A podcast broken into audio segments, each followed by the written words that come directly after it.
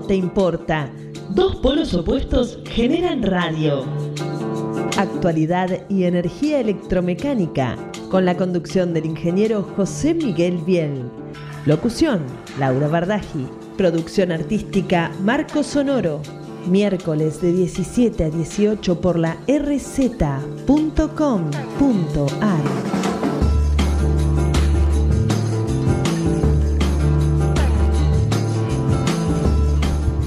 Muy buenas tardes, queridos amigos, ¿cómo están ustedes?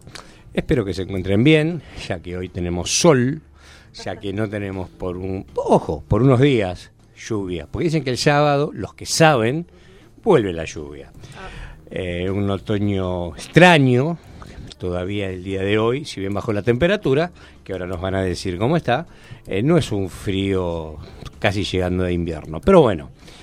Eh, insisto, espero que se encuentren todos bien. Vamos a dar inicio al programa de hoy. Tenemos mucho, mucho material. Y le vamos a dar eh, la bienvenida a nuestro locutora estrella, Laura. Buenas tardes, ¿cómo estás? Buenas tardes, buenas tardes, ingeniero. Buenas tardes a toda la audiencia. Muy bien, y a nuestro equipo de producción, a Marco, por un lado, y a nuestro operador, Agustín. ¿Cómo están todos? ¿Todos bien? ¿Pulgares arriba? ¿Está todo ok? Pulgares hacia arriba, ingeniero. Largamos. Bueno, hoy tenemos un programa, obviamente, que va a estar basado en qué? Va a estar basado en lo que pasó en el fin de semana. Y de hecho, el miércoles pasado hemos tenido una entrevista con el ingeniero Greenspan, sí. eh, especialista en el tema, hablando de lo que son las líneas de transmisión. Y dijimos que andaba todo bien. ¿Cómo se generaba la electricidad? Y cómo la llevábamos, cómo salía de una central de generación hasta nuestro televisor, por ejemplo. Sí. Bueno, y hablábamos que, bueno, la generación está bien, que el transporte estaba bien. Puf, el domingo, chao pronóstico. El domingo se cayó todo. Pero bueno, menos mal que no hicimos apuestas, porque de haber hecho apuestas estaríamos llenos de plata. Claro. Pero bueno, pero en el piso en el día de hoy, seguramente lo están viendo, tenemos eh, la suerte de contar con nosotros con el ingeniero Gustavo Cian, especialista, es, es muy- tiene muchas cosas que hace, tiene muchos títulos, mucha formación. Yo lo presento como el ingeniero Gustavo Cian, que nos va a explicar un poquitito, después de darle la bienvenida, qué pasó. Gustavo, buenas tardes, ¿cómo estás?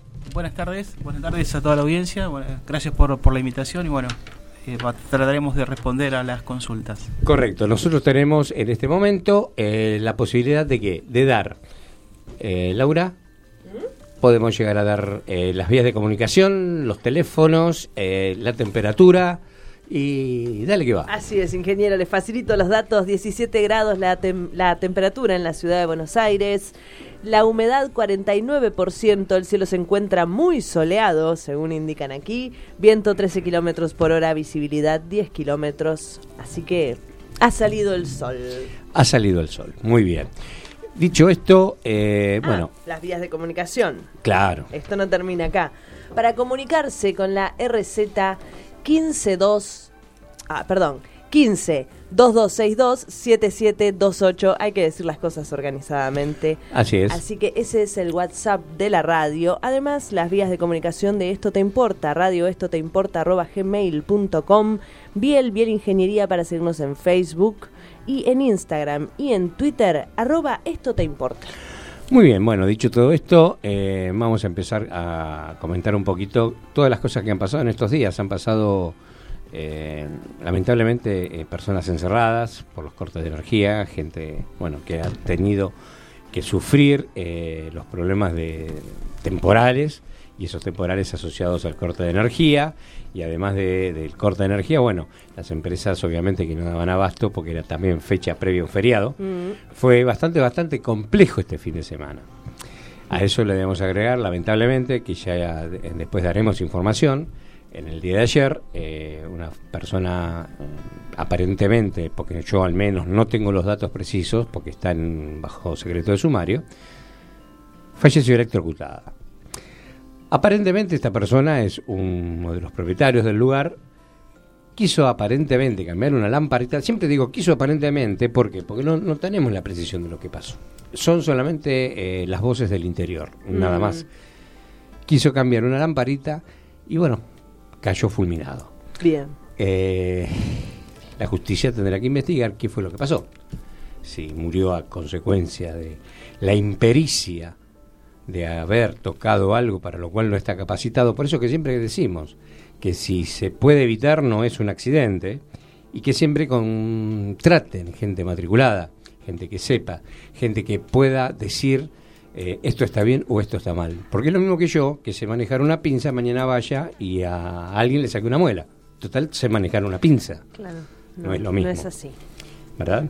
Y después, bueno, hubo otros pormenores con el tema de transporte vertical, que ya oportunamente lo daremos. Hoy no es el tema en cuestión, sino que el tema en cuestión es para que el ingeniero Cian eh, nos indique, o por lo menos que deje instaurado el tema. ¿Qué pasó el domingo, Gustavo? Bueno, el domingo aparentemente eh, lo que sucedió fue una secuencia de desperfectos que no se supieron aislar a tiempo en la red de transporte y que eh, arrastró a, prácticamente eh, el 98% de la demanda. Si me preguntas desde el punto de vista técnico que si fue si estuvo correcto que haya caído todo, este, la realidad es que superado determinados límites, las eh, protecciones que actúan en cadena eh, se disparan y se disparan en forma automática este, por prevención. Entonces, desde ese punto de vista, la red eh, actuó correctamente. Desde el punto de vista de tener que aislar la falla, como debería haber sucedido en el primer evento, eh, es ahí en donde se está investigando realmente las causas que no hicieron que, justamente la falla no se evacúe en, en, el tramo que entra en cortocircuito y a partir de ahí este, se desencadene todo lo que terminó sucediendo que todos ya conocen. Correcto. Acá hay un oyente que estaba preguntando, eh, bueno, se ve que nos están siguiendo bien, bien, bien en tiempo real. Cuando decís, cuando no se aísla una falla, ¿qué es aislar en, yo lo puedo explicar, pero explícalo vos. ¿Qué es aislar una falla en términos eléctricos? En términos eléctricos, eh, eh, hay toda la toda la red se compone de, fuentes generadoras por un lado y de este, redes de transporte por el otro lado. Todo lo que es eh, todo lo que es una fuente generadora en sí misma tiene que estar protegida del resto de la red porque en realidad este, lo único que puede gobernar es su propia generación y los parámetros que este, de potencia, de energía que entrega al sistema interconectado. Ahora, el sistema interconectado, por otro lado, puede recibir de cualquier lado fallas y tiene que ser capaz de poder este, aislar o interrumpir la falla en el punto más cercano a la falla y que esa falla justamente no se propague. Este fue el problema justamente que no sucedió.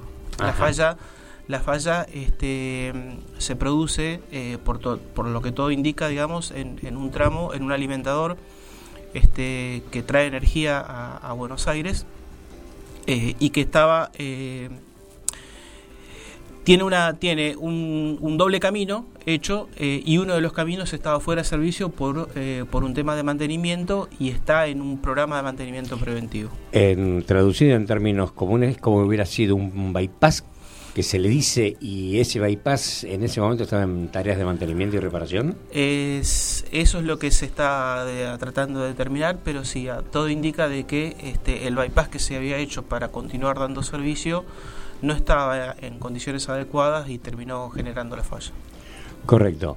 Em, a ver, eso es eh, en una, una, línea, pasó, eh, se dice que la de 500 kilovolts Sí, ¿sí?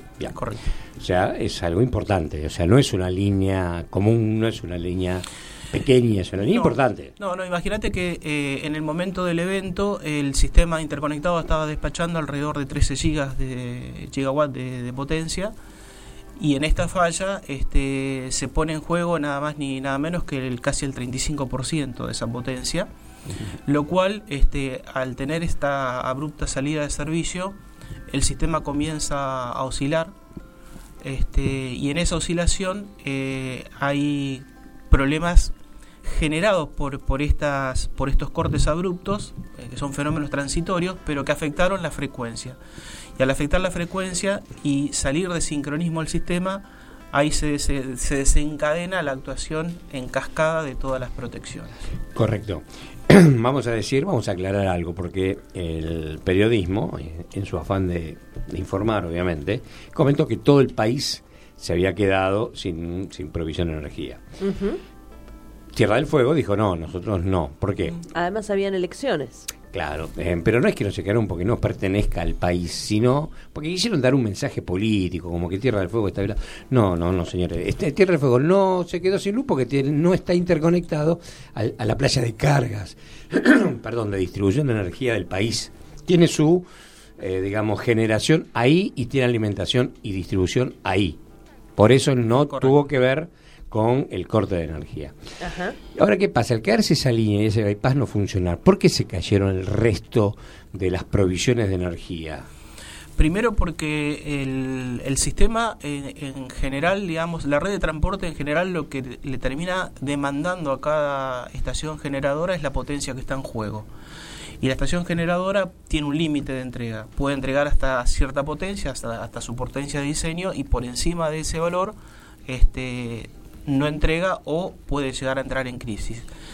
La realidad es que al salir, al, correrse el, sistema de frecuencias por eh, prácticamente debajo del límite de, de, la frecuencia de piso, que son 48 Hz, las eh, protecciones que protegen precisamente esos parámetros eh, aíslan las generadoras de la, de la red. Entonces es como que gran parte de la red quedó interconectada pero sin fuente de suministro, porque al tener este problema de, frecuencias corridas, las generadoras directamente trabajan en islas y se desenganchan literalmente de la red y dejan de, transmitir potencia. Correcto. Eh, la otra pregunta que se impone, por base, en base a las cosas que se dijeron, en base a las cosas que, bueno, se tiraron, asustó mucho a la gente, hay gente que, bueno, realmente no tiene por qué saber de técnica como es esto. Yo te la voy a preguntar, ahora la contestamos después de la pausa. Se habló, se habló de un ciberataque en ciertas ocasiones y se habló que podía llegar a haber sido un, de una, una demostración de poder sobre los sistemas de seguridad argentinos. ¿Lo vemos después de la pausa? Ok. Laura, ¿qué tenemos? Tenemos el nuevo grupo, el foro de Esto Te Importa, aquellos que quieran participar del foro donde se hacen intercambios de información relacionada a la ingeniería y, otras tecnicaturas, pueden participar de este grupo comunicándose al 4371-4740, al celular de la radio también. 15 2262 7728 mandarnos un mail a radio esto te importa gmail.com con su número de teléfono y decirnos que quieren participar. Mismo en Instagram o Twitter arroba esto te importa y quienes conocen al ingeniero Biel tienen su teléfono también pueden acercarse para participar de este foro que está muy interesante y, variado, hay, variado. Hay variado, eh, más que nada está variado porque porque es un foro técnico donde hay personal, personajes y personalidades de distintas de distintos ámbitos. Entonces cada uno desde su ámbito da una opinión, da un nos reímos por, por lo que está viendo eh, Gustavo, por lo que considera que sabe acerca del tema y lo trata de aportar con su mejor eh, buena onda. Eh, a veces lo logra y a veces no. Gustavo ya está en el grupo. ¿Vos estás en el grupo? La velocidad de propagación de la radio es igual a la velocidad de la luz. Esto te importa, radio y energía.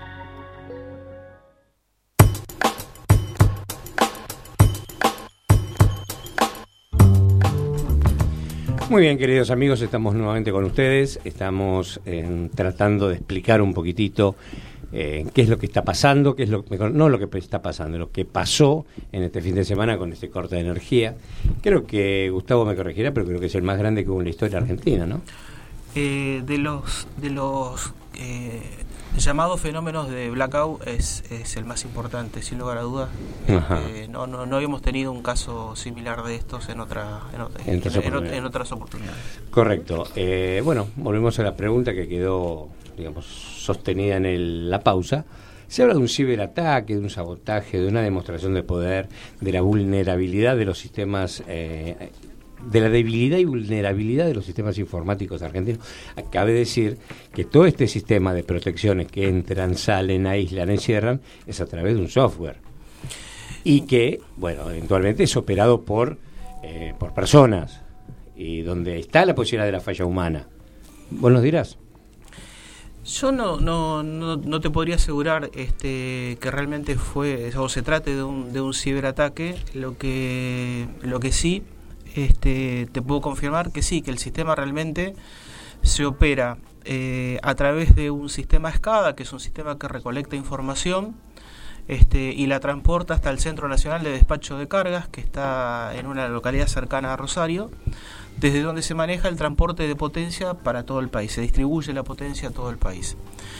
Eh, sin lugar a dudas que la, que la cadena de protecciones este, actúa independientemente de la operación humana porque esto, estos son eh, algoritmos que están preconfigurados eh, y que en determinadas secuencias de eventos actúan en forma automática.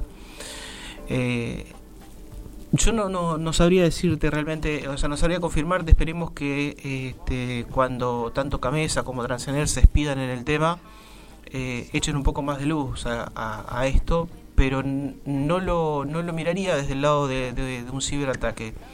Sí quizás este, eh, entiendo que, que, el sistema hoy está siendo este, bastante eh, bastante sometido a modificaciones eh, constantemente, eh, por suerte diría yo, porque técnicamente se están empezando a incorporar al SADI este, estaciones de generación de energías limpias que van realmente modificando todo lo que es la matriz energética del país, pero también van modificando el comportamiento de las redes.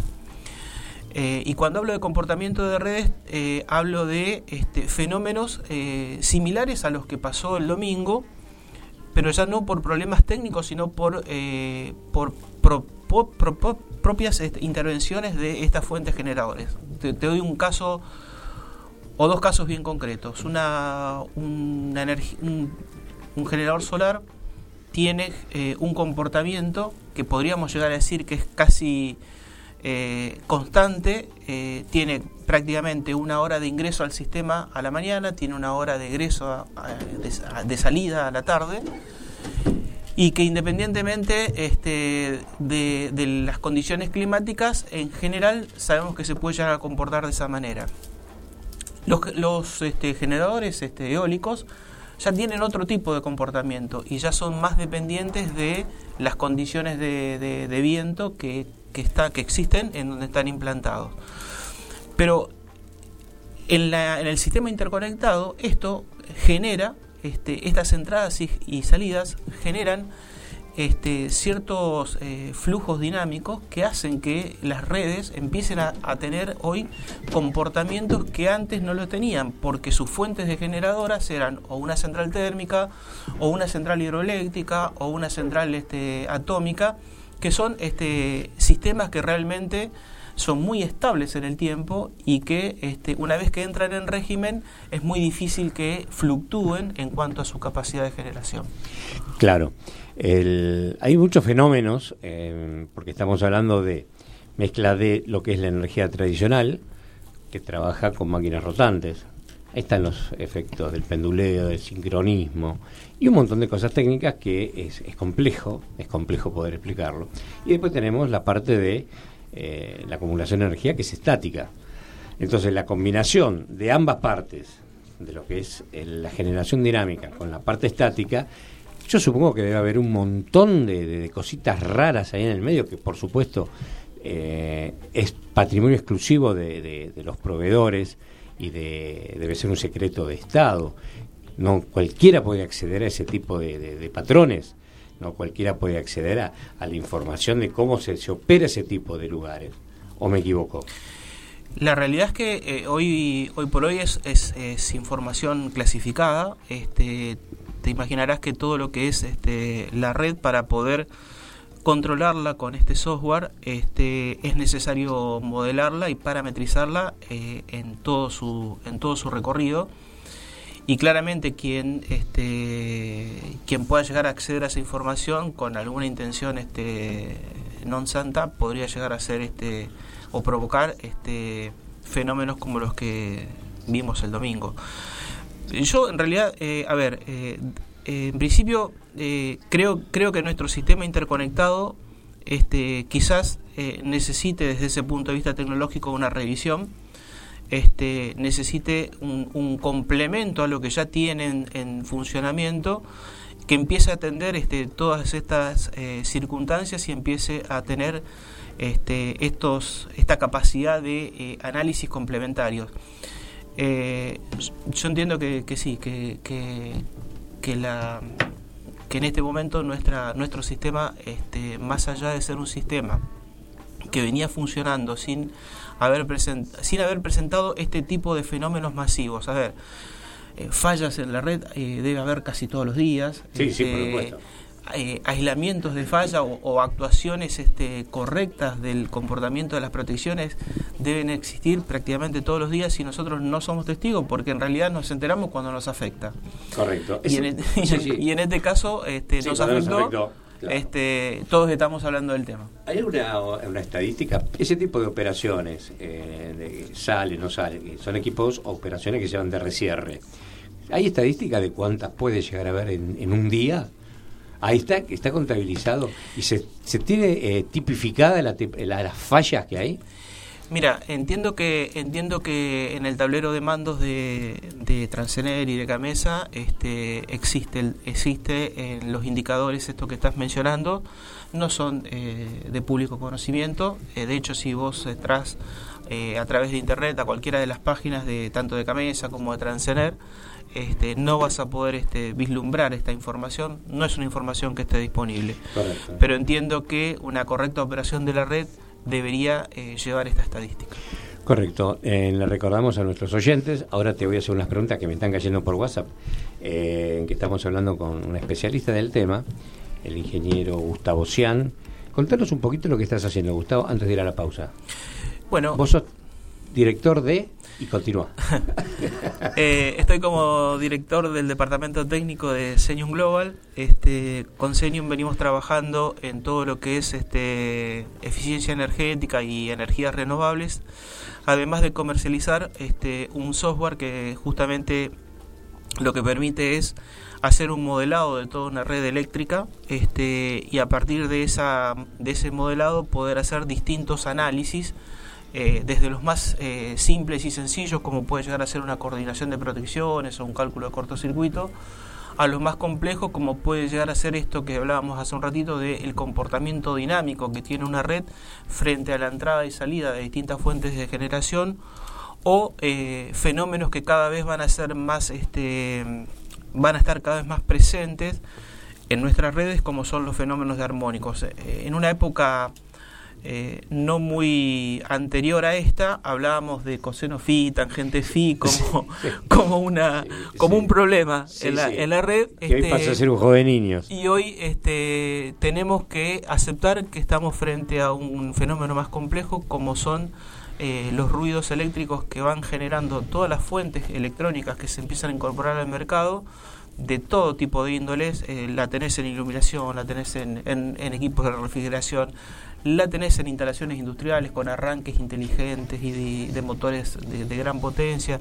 Así que es un fenómeno que vino para quedarse y que realmente hay que empezar a mirarlo. Bueno, este, todo esto, eh, por eso cuando, cuando digo de que quizás eh, hoy el, el, modelo que administra la red nuestra este, necesita incorporar estos, estos análisis, es probable que este, en esta mirada que, le estén dando a esto que pasó el domingo surja esta necesidad eh, y quizás este, eh, necesite el complemento de algunos este, estudios específicos que hoy este, lo que tienen como, como capacidad de análisis no, no, no lo soporta.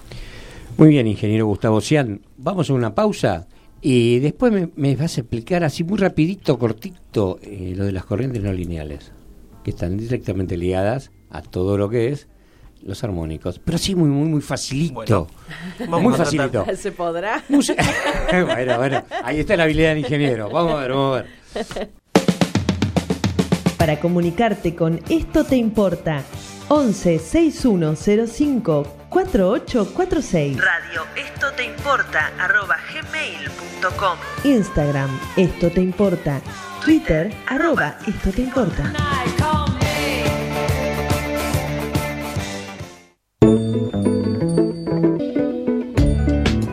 Muy bien, queridos amigos, estamos nuevamente con ustedes. Estamos acá disfrutando de la presencia del ingeniero Gustavo Cian, especialista en el tema.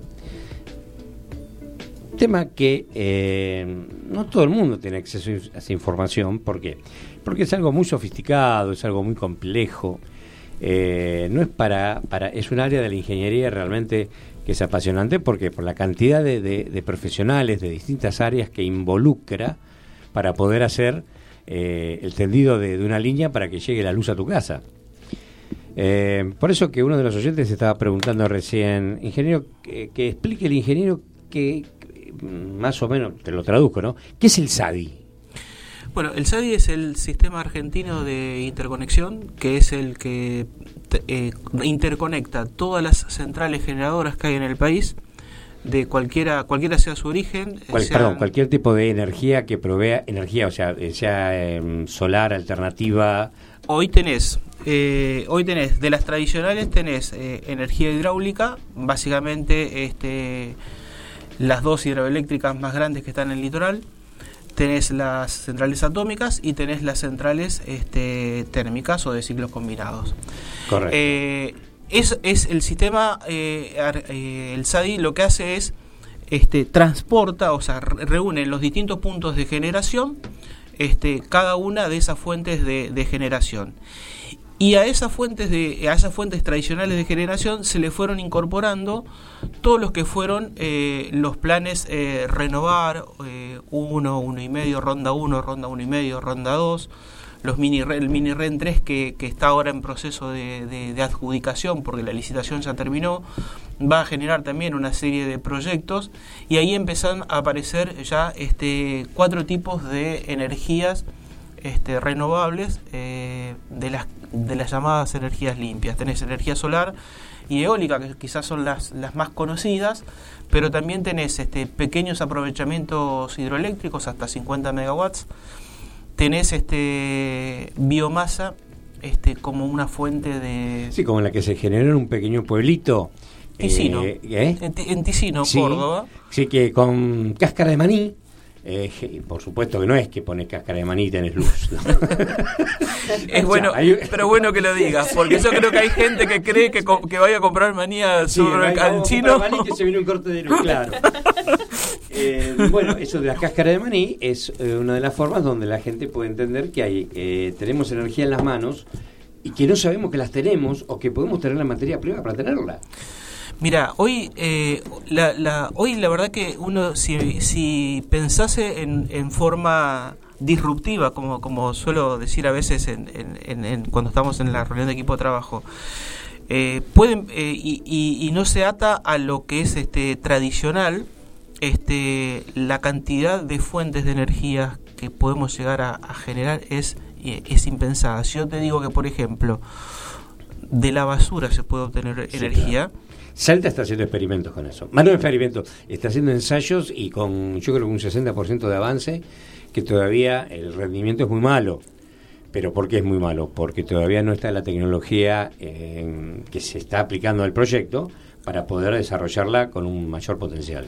Pero pensar, en un beneficio colateral, este, procesar la basura que hoy, este, eh, no, hablo del, del SEANSE, que el SEANSE tiene, este, el SEANSE sobre todo acá que está por Camino Buen Aire, que tiene un digestor que lo que hace es procesar este, residuos orgánicos y a partir de, ese de ese procesamiento obtiene gas y con ese gas eh, hace eh, funcionar toda la maquinaria para generar este, sino de este, directamente eh, eh, basura no clasificada, o sea, basura orgánica, inorgánica, mezclada, toda junta, que vos la, la puedas este, incinerar en un proceso controlado y a partir de esa generación de calor obtener energía.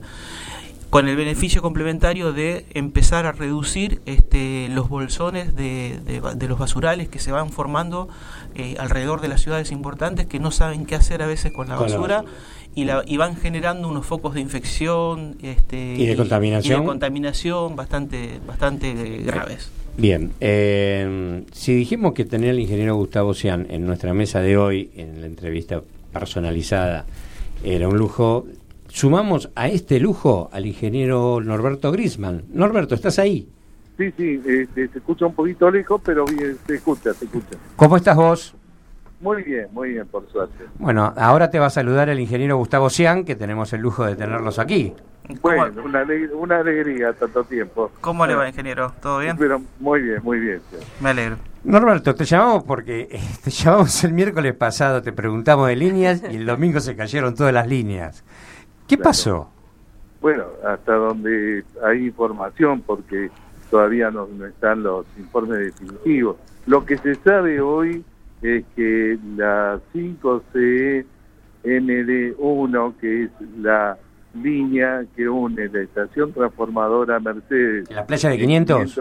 En 500, kilovolts, con la estación transformadora Colonia Elía, eh, leyó por la tormenta seguramente una salida de línea y produjo dos recierres normales, automáticos, y fue el tercer recierre, fue exitoso, así que la línea entró en servicio antes de que cualquiera pudiera darse cuenta. El problema surgió porque aguas abajo de Colonia Elía, el sistema de protecciones de esa línea que llega a Campana, lo leyó como una falla propia de su sistema.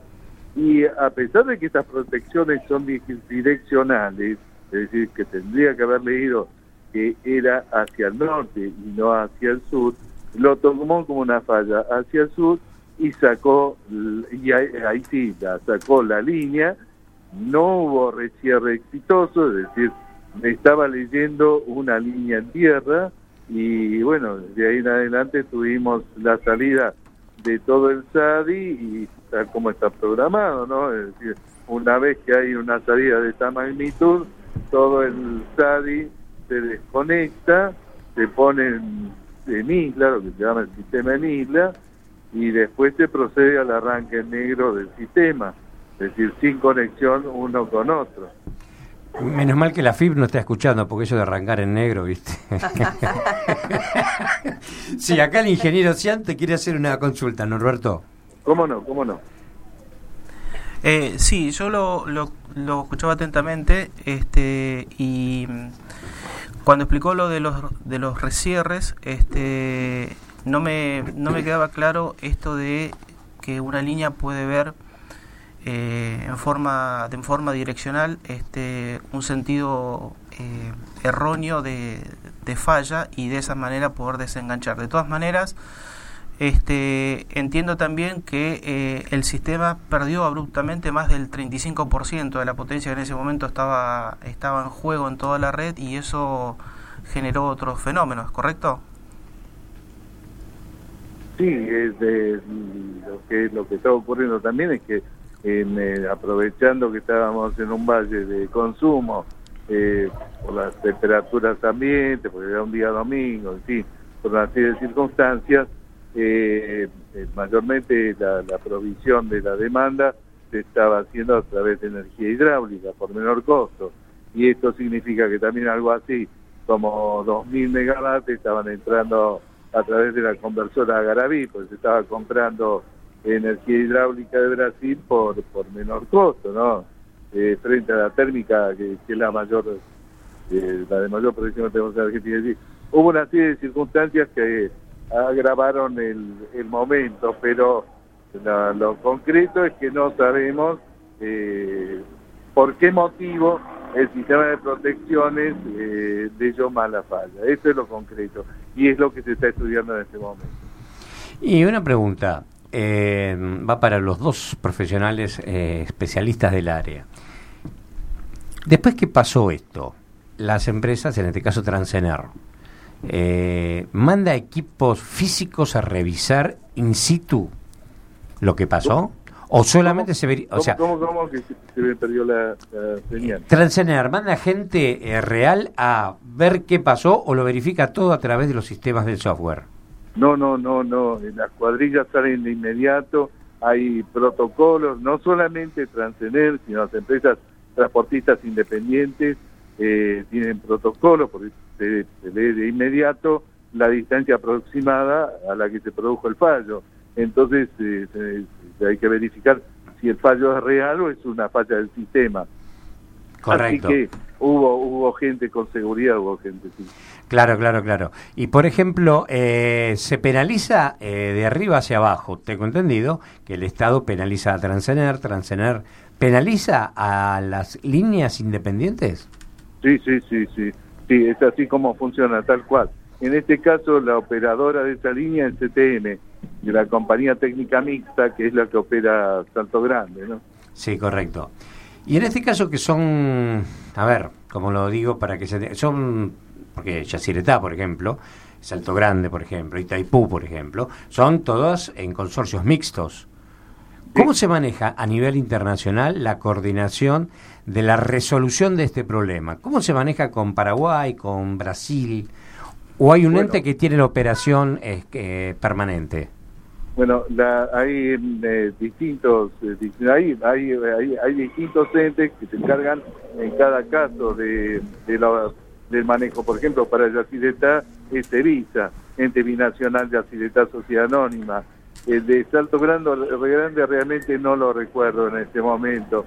Eh, y el protocolo de comunicaciones, se han, en el caso de Brasil, que hay diferencias idiomáticas, se han contratado los servicios de traductores internacionales que acreditados que les han dado cursos y armaron de hecho un, eh, un, código técnico de comunicaciones para no producirse errores en las comunicaciones.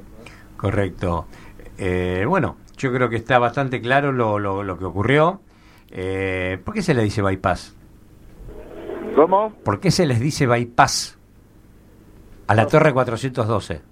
Sí, mira, eh, eh, acá se, está hablando de un bypass. Nosotros en, en, una firma tuvimos un bypass que alimentaba a Posada, la ciudad de Posada, durante fácil 20 años. Nunca hubo ningún inconveniente. Eh, no no sé por qué se hace tanta tanta mención a esto, porque aparte, lo que puede ocurrir, no debería, pero lo que puede ocurrir en un bypass es que se acerquen dos fases, por el viento, por el viento, que se acerquen dos fases. Y eso hubiera sido una falla bifásica, pero el sistema lo que leyó fue una falla simple, es decir, la caída de una línea a tierra. No, no, no creo que eh, el bypass famoso haya producido tanto daño como el que se le atribuye, no. Es una presunción mía, pero bueno, Correcto. ¿Y vos que conoces el sistema, eh, es perfectible? ¿El sistema? El sistema actual que tenemos, ¿es perfectible? ¿Estamos eh, lejos de una tecnología de punta a nivel mundial? No, la, tecnología debería ser de punta. Eh, nosotros produjimos el, cierre del anillo ya hace casi 10 años, el anillo norte, y supone que se supone, digo supone porque no, no me consta, no, no, no lo tuve en mi mano, pero se supone que ah, previamente se contrata consultoras internacionales, que son muy pocas en todo el mundo, para que haga los estudios de, de, red y de fallo, de posibilidad de fallo, antes de, establecer un, proyecto final, ¿no? Más que nada por el sistema de protecciones. Aparte que las protecciones son todas empresas de envergadura, son de Siemens, son de ABB, ¿no? son empresas de primera línea. No, no, que, no creo que tengamos tecnología obsoleta, no, no lo creo. Correcto, le recordamos a los oyentes, a nuestros oyentes, que está hablando, eh, tenemos en línea el ingeniero Norberto Grisman, al que le agradecemos infinitamente su participación. Norberto, te vamos a convocar todas las veces que consideremos y que el país considere que necesita de gente que sepa del tema, como lo sabes vos, para poder aclarar todo esto, porque esto te importa. ¿Cómo? Que, vamos a tratar de convocarte todas las veces porque esto es un tema que importa. Es un tema que importa. Por supuesto que sí, y espero que la persona lo pueda atender de mejor manera. En este momento no, no, ya sé que está con problema de señal. Sí, sí. Así que, ingeniero Grisman, muchas gracias por tu participación. Muchísimas gracias, Dir. Un saludo hacia. Un gusto, ingeniero, escucharlo. Adiós. Hasta luego. Bueno, el ingeniero Norberto Grisman, especialista en el tema de líneas, redes, trató de aclarar un poquitito lo, lo, que, lo que pasó, eh, reafirmando los conceptos que había vertido el ingeniero Sian previamente. Y una pregunta, la gente que ocupa esos puestos, los operadores, porque hay un montón de gente que está sentada todo el día frente a un montón de cuadros, manipuladores, predispositores, bueno, todo, lo que sabemos que hay adentro, ¿no? Eh, ¿Está capacitada esa gente y cómo se la capacita? Bueno, mira, en general el personal que opera la, el centro de despacho de cargas y, un poco es el, que analiza en tiempo real los, distintos fenómenos de la red, son prácticamente en su mayoría todos ingenieros. Eh, la mayoría tiene un entrenamiento no menor a seis meses en todo lo que es la operatoria de una red tan compleja como la que tiene Argentina. Eh, las, eh, las capacitaciones tienen como, como, dos, este, como dos ejes. por un lado está todo lo que tiene que ver con la operación propiamente dicha y eso de eso sabemos que por cada tipo de falla hay una, típica, hay una tipificación y además después hay eh, lo que llaman protocolos de, actuación, es decir, frente a determinados tipos de fallas, las secuencias están preestablecidas. ¿Qué quiero decir con esto? Que el operador que está de turno este, sabe perfectamente frente al tipo de falla que está observando en, la, en el comportamiento de la red, cómo, cómo actuar, qué, qué protección liberal, qué... Este, el, ingeniero Grisman dio un término bien técnico, este, que es este el, concepto del resierre. El resierre es una, es una maniobra prácticamente automática que hace un, elemento de red, pero que este, está programado para que justamente el servicio se restablezca lo más rápido posible sin afectación de suministros. Es decir, el, el usuario final prácticamente no alcanza a ver este, el fenómeno o en su defecto lo puede llegar a observar en, en, una, en una luminaria o en, una, en, una, en un artefacto que le pueda llegar a presentar visualmente algún tipo de, destello, algún flicker, alguna, algún fenómeno que, que pueda ser observado, pero sucede tan rápido este, en cuestiones de, de milisegundos que, que, no, que generalmente es imperceptible. Pero bueno, te vuelvo a repetir, los operadores tienen ese entrenamiento y los que van modificando y actualizando la red interconectada en función de cómo se van incorporando nuevos, nuevas plantas generadoras y demás, tienen también este, un entrenamiento, este, en, obviamente en lo que es el software, en cómo se utiliza cada uno de los componentes para, para modelar la red.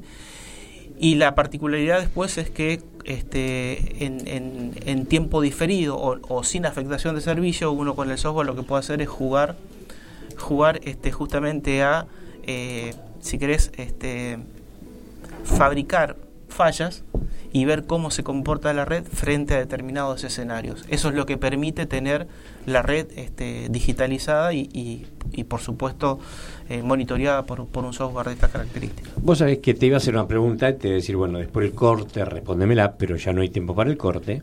Eh, fue muy rico el programa en cuanto a información, en cuanto a, las personas que, que están interviniendo. Te iba a preguntar lo siguiente y bueno, viene atrás. ¿El jefe de todo ese grupo es un cargo político o es un cargo concursado? Porque yo entiendo que el jefe de todos los señores que están ahí adentro es un tipo que conoce, o es político el puesto. Qué pregunta. y si la, dejamos por, eso te voy a decir, te la mando después del, corte, pero no hay corte. Así que. Qué pregunta. yo, a ver, el, el, el, jefe de turno operativo es una persona generalmente de carrera. Este, prácticamente casi todas las, las personas que, que interactúan en estos sistemas eh, son ingenieros eléctricos que ya vienen de, de carrera, que han, que han tenido un pasado este, en alguna de las, de las compañías y, recalaron en, en, en, una en Transener o, o viceversa, pero, pero generalmente son gente de carrera. Y después, eh, sin lugar a dudas, que este, en, la cúpula este, hay, hay cargos políticos. Bueno, no te olvides que eh, Camesa es una empresa mixta, este, y lo mismo que, que. Entonces, este, hay, hay puestos políticos y hay puestos eh, bien, bien técnicos. Ah, correcto. O sea que no hay, no, está la posibilidad de que eh, alguien que esté a cargo de esa parte sea una persona que desconozca. O sea, eh, es difícil que eso pase. es difícil que eso pase. Es como dejarlo Homero manejando la central nuclear. atómica nuclear. Bueno, bueno. Pero bueno, por lo menos ya tenemos un poquito de idea de lo que puede estar pasando. Bueno, faltan tres minutos para el cierre. Gustavo, un enorme placer tenerte con nosotros. Gracias por haber venido. Sabemos que sos un profesional hiperocupado y dejaste tus actividades para poder asistir. Te vamos a seguir convocando porque seguramente que este tema va a dar mucho para cortar y sobre todo lo importante de lo que explicaste es que eh, con tu empresa y siendo director de lo que es, eh, esos nuevos software que están diseñando, eh, creo que van a ser muy útiles para mejorar la calidad de vida de todos los argentinos, pero que no se ve, pero sí es bueno decirlo. es bueno decirlo y es y, termina siendo hoy un, un componente necesario porque este la, complejidad eh, de los fenómenos eléctricos que se están generando a partir de las tecnologías nuevas que están eh, ingresando al mercado eh, requieren de, modelos matemáticos y de una capacidad de procesamiento que, que realmente humanamente es, es imposible. Imagínate una, una persona este, solo pensando este, en resolver una situación de crisis como la que sucedió el domingo, teniendo este, no, no sé, me, me, imagino que un, millón de, interfaces este, reportando algún tipo de, de evento simultáneamente en una consola. Entonces, este, entonces este, eh, realmente eh, la, la, tecnología eh, hoy nos está dando una gran mano en esto. Este, y como, como lo mencionábamos antes, y, creo que queda ya fuera del programa, pero pero esto que te decía de, lo, de los fenómenos armónicos, por ejemplo, que, claramente si no tuvieses una, una forma de emular este, lo que realmente sucede cuando tenés eh, en, tu red presencia de este tipo de eventos, es muy difícil después saber cómo, cómo operarlo. Uno generalmente termina protestando por las cosas que suceden, pero hay cosas que están sucediendo y vinieron para quedarse. Entonces, el camino es entenderlas y, solucionarlo. y solucionarlas. Bueno, esto te importa, va, está tratando de que eso le llegue a todos los que tienen que llegar y que todas las personas puedan tomar conciencia que la electricidad está asociada a un montón de cosas con la incorporación de la tecnología de la electrónica. Bueno, todos juntos tienen que trabajar para que la calidad del servicio, del confort que nos brinda, sea buena y no que pasen este tipo de cosas. Gracias, Gustavo. Eh, te voy a volver a convocar. Eh, un placer tenerte con nosotros. Muchas gracias por la invitación. El ingeniero Gustavo Cian nos estuvo desasnando de lo que pasó el día lunes. Laura, te veo muy inquieta. Contame. Invitamos a los oyentes a participar del foro de Esto Te Importa a través de WhatsApp pueden comunicarse con nosotros en el Instagram o en Twitter a través de arroba esto te importa y decirnos que quieren participar, nos pasan el teléfono y los incluimos directamente en el foro y ya forman parte Correcto, yo, este perdón, yo quiero decirle a la gente que me está mandando WhatsApp con todas miles de preguntas, incluso del grupo del Consejo Profesional de Ingeniería, eh, bueno, se les responderán y se les mandará mails con lo que, porque no nos da el tiempo, no tenemos tiempo. Se fue, se fue. Se fue. Bueno, tenemos también un curso para representantes técnicos, esto es ITEA y la Universidad Nacional Tecnológica, dictarán próximamente este curso para ingenieros o con un año de experiencia comprobable como representantes técnicos, avalado por el gobierno de la ciudad, así que hay descuentos especiales para los socios de SECAF de CAFAC. De, la CECAF, correcto. Bueno, creo que ya está todo dicho. Gracias por estar ahí, gracias por escucharnos. Tratamos de, darle la mayor información posible. A ver, eh, beso para el Club de las 3C y un beso especial y enorme para Fati. Ella sabe quién es. Un beso enorme. ¿Esto te importa? Chau. Esto fue Esto te importa. Auspicio Biel Ingeniería, Servicios Electromecánicos 43811044. Info arroba biel-ingeniería.com.ar. Te esperamos el próximo miércoles a las 17 en la RZ.